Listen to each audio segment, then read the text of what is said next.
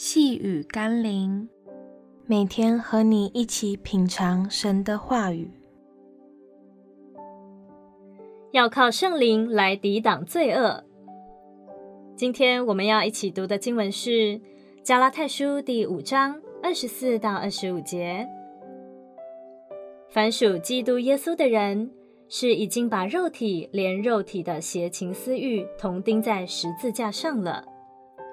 我们若是靠圣灵得生，就当靠圣灵行事。想减肥的人用尽各种方法，耗费大笔金钱，节食、忍饿、加强运动，就是想让自己瘦个几公斤。然而，最让人功亏一篑的，往往是因为无法抵挡享受美食的欲望。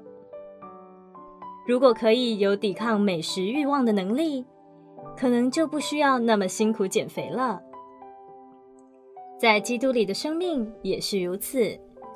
基督徒之所以可以拥有更合神心意的生命，是因为耶稣将我们犯罪的欲望钉死在十架上了。所以，我们可以不需要一再想着如何不犯罪，而是可以想着如何在圣灵的引导下更自在地面对生活。如果还觉得犯罪的欲望困扰着你，那么就再一次把自己钉死在基督的十字架上吧。让我们一起来祷告：主耶稣，让我省察自己抗拒罪恶诱惑的能力，分辨自己是否已将过去的罪钉死在十字架上，并从死里复活。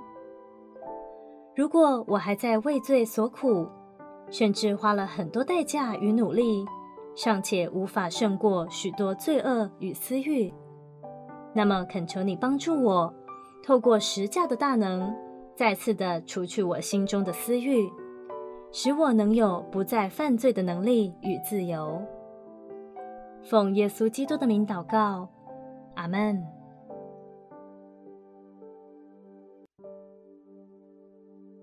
细雨甘霖，我们明天见喽。